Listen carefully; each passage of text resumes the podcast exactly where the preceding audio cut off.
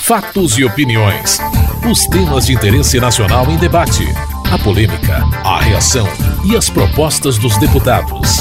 Apresentação: Antônio Carlos Silva. Sem votações na semana, deputados debateram diversos temas. O deputado André Vargas, do PT do Paraná, defendeu a definição das semanas de esforço concentrado para permitir aos parlamentares que são candidatos participar das eleições municipais. Não obstante a, o período eleitoral, e não obstante também a, o chamado esforço concentrado que está convocado para a semana que vem, é notório, senhor presidente, que inúmeros parlamentares permanecem em Brasília, vêm a Brasília para tratar dos temas mais importantes do nosso país. Então, é tradição, é, até pela mídia, é, que se fale que os parlamentares não estão presentes, que não estão debatendo, ou que estão apenas percorrendo os municípios no período eleitoral. Então, eu sou testemunha que inúmeros parlamentares aqui permanecem, reunidos em comissões, discutindo os temas nacionais. Então, é importante uma defesa do Congresso Nacional que, sem dúvida nenhuma, tem que se dedicar também ao período eleitoral, que é muito importante, já que nós escolheremos 5.565 prefeitos por esse país afora, uma quantidade enorme de vereadores que vão consolidar a democracia no nosso país. Deputados levaram para os debates em plenário as investigações da CPI que trata das ligações do contraventor Carlos Cachoeira com empresários e políticos e a acusação de envolvimento do governador do Distrito Federal, Agnello Queiroz, lembrada pelo deputado Isalci do PR do Distrito Federal. Tendo em vista que o governador foi quebrado o sigilo bancário e fiscal, foi encontrado então alguns depósitos, três de 2.500 com relação a esses 7.500, três parcelas de 2.500, a argumentação colocada pelo porta-voz é de que seria a compra de um ágil, de um Honda Civic de João Dias. Os depósitos foram feitos na conta de João Dias. Aí, senhor presidente, no dia 25 aparece também uma outra informação de que aconteceu também 24 mil reais de depósitos de cheques na conta do governador, e três doadores ouvidos dizem que deram dinheiro para o partido e não pessoalmente. Ainda no dia 25, no estado de São Paulo, traz aqui a Anvisa beneficiou a empresa na gestão de Agnello, diz auditoria. E agora, dia 27, ontem, foi entregue então à CPI as justificativas dos 12 cheques predatados que foram dados pelo governador para João Dias, dos quais três foram depositados e nove foram devolvidos de abril a dezembro de 2008. Essas informações aleatórias não quer dizer muita coisa, mas quando a gente pega o trabalho de auditoria que entreguei e aquilo que foi publicado que não está mais na internet, apagaram, mas tem aqui cópia. Vou dizer o que que estava na internet nesse blog Rota da Colisão de João Dias. Primeiro, sexta-feira, dia 14 de outubro de 2011, João Dias publicou, olha só aqui, que estava no blog do João Dias. O carrinho que ainda vai assustar e abalar a estrutura política do DF. Por que será que este carro é tão falado no meio político e deixa muitos de orelha em pé? O deputado Paulo Tadeu, do PT do Distrito Federal, saiu em defesa do governador. Após análise do seu sigilo bancário e fiscal, o que se verifica, senhor presidente, é que o governador Agnello Queiroz em nenhum momento, nesses últimos dez anos, apresenta ou apresentou enriquecimento ilícito ou fez qualquer ação ou transação fiscal e bancária, como se faz no submundo da política desse país, através de esquema de lavagem de dinheiro ou mesmo de caixa 2. Com relação ao carro comprado do senhor João Dias, eu tenho aqui em mão, senhor presidente, cópias de todos os cheques emitidos pelo então cidadão Agnello Queiroz ao senhor João Dias. Todos os cheques nominais. O que se vê nesse país é que se tivesse qualquer intenção de esconder uma compra legítima de automóvel, provavelmente não seria dado e fornecido cheques nominais à pessoa da qual o governador comprou o carro. Eu quero muito pedir a essa casa que primeiro não se paute por um blog mantido por um cidadão, senhor presidente, que já foi preso pela Polícia Civil do Distrito Federal, acusado de desvio de dinheiro público. E quero mais reforçar que todos os pedidos de informações feitas por qualquer parlamentar dessa casa, tem obrigação o governo de fornecer. Isso é um papel fundamental e constitucional dessa casa e dos parlamentares. Todas as informações têm que ser fornecidas. Agora, o que não pode é pegar as informações e deformar o conteúdo dela, procurando envolver pessoas inocentes em questões que essas pessoas não têm absolutamente nada a ver.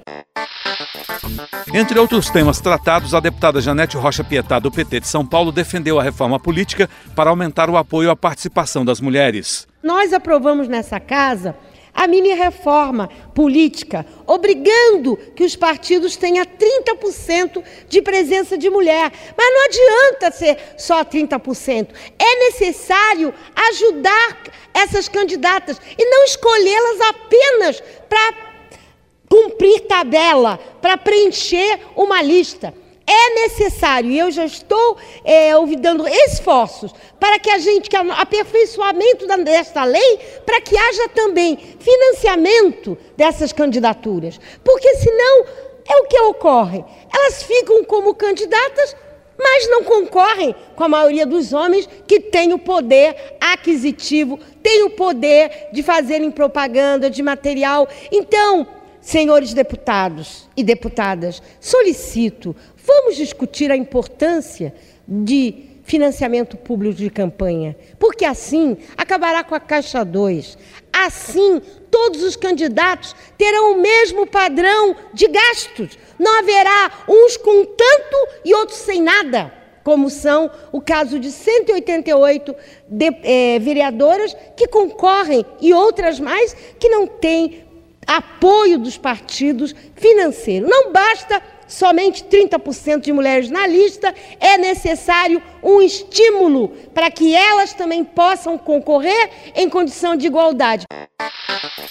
João Moraes, do PCdoB de Minas Gerais, comentou o fim da greve de 18 das 32 categorias de servidores públicos federais que estão parados por melhores salários e defendeu um canal permanente de negociação com os servidores para evitar paralisações que prejudiquem o país. Chegamos a um processo de negociação de entendimento. Mas o governo brasileiro, o governo da presidente Dilma, tem que ter um compromisso fundamental com dois aspectos em relação à política dos servidores públicos federais. O primeiro aspecto é preciso a instalação de uma mesa permanente de negociação. Nós não, nós não podemos viver de mendicância de entendimentos e de conversas. Por isso que eu tenho certeza que com este grande movimento que envolveu 30 categorias e que neste momento 18 delas, sendo 10 ministérios, ao recompor e ao entender o acordo que o governo está propondo, nós chegaremos a assegurar que o povo brasileiro esteja garantido nos seus direitos, que a economia não seja prejudicada e que, sobretudo, os servidores tenham a perspectiva, a esperança de uma política de valorização. Nós tivemos hoje uma notícia positiva: 90% dos servidores federais que estavam no seu movimento de paralisação encerraram a sua greve. E encerraram, evidentemente, com a compreensão de que estender o movimento impactaria mais nos serviços que são feitos ao povo brasileiro do que ao próprio governo federal. Evidente que nós tivemos alguns avanços e, sobretudo, a possibilidade de apontar para a reconstrução de planos de carreira. O deputado professor Vitório Gale, do PMDB do Mato Grosso, pediu negociação para as categorias que continuam paradas. O grave problema da greve dos docentes das universidades federais em todo o país.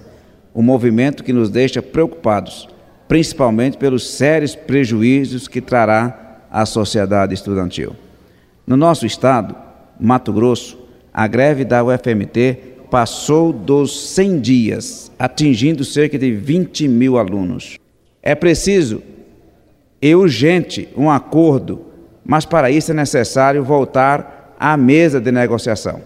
Que o governo avalie uma contraproposta feita pela categoria protocolada junto ao Ministério da Educação, ao Ministro do Planejamento, Orçamento e Gestão e à Presidência da República.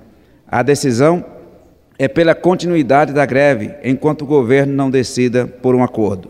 Assim esperamos, senhor presidente, senhoras e senhores deputados, que o governo federal mude de tática e volte às negociações e olhe com carinho, porque o movimento é forte e não vai se deixar vencer pelo cansaço. A violência na região do entorno e na capital do país também foi tratada pelos deputados, como a deputada Iris de Araújo, do PMDB de Goiás. Ocupo a tribuna na tarde de hoje para chamar a atenção dos governos de Goiás e do Distrito Federal para os altíssimos índices de violência que estão acontecendo nesses dois entes federados, mas mais especificamente na região aqui do entorno.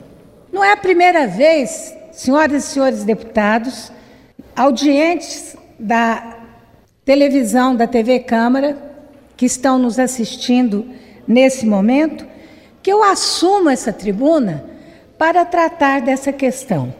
A mídia notícia dessa quarta-feira, dia 29, após um ano e cinco meses de atuação da Força Nacional de Segurança do Entorno, que o Ministério da Justiça vai e enviará à capital federal na primeira quinzena de setembro mais homens para reforçar o combate à violência e crimes no entorno do Distrito Federal. E o deputado Regufe do PDT do Distrito Federal. A segurança pública do Distrito Federal vive um momento de verdadeiro caos.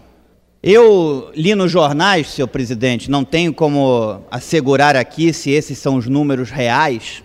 Li nos jornais que desde o início do ano nós tivemos no Distrito Federal, na capital da República, 509 sequestros relâmpago. 509. Li que em apenas dois dias, em apenas 48 horas, aconteceram 16 sequestros relâmpago. Então o momento é muito grave, senhor presidente.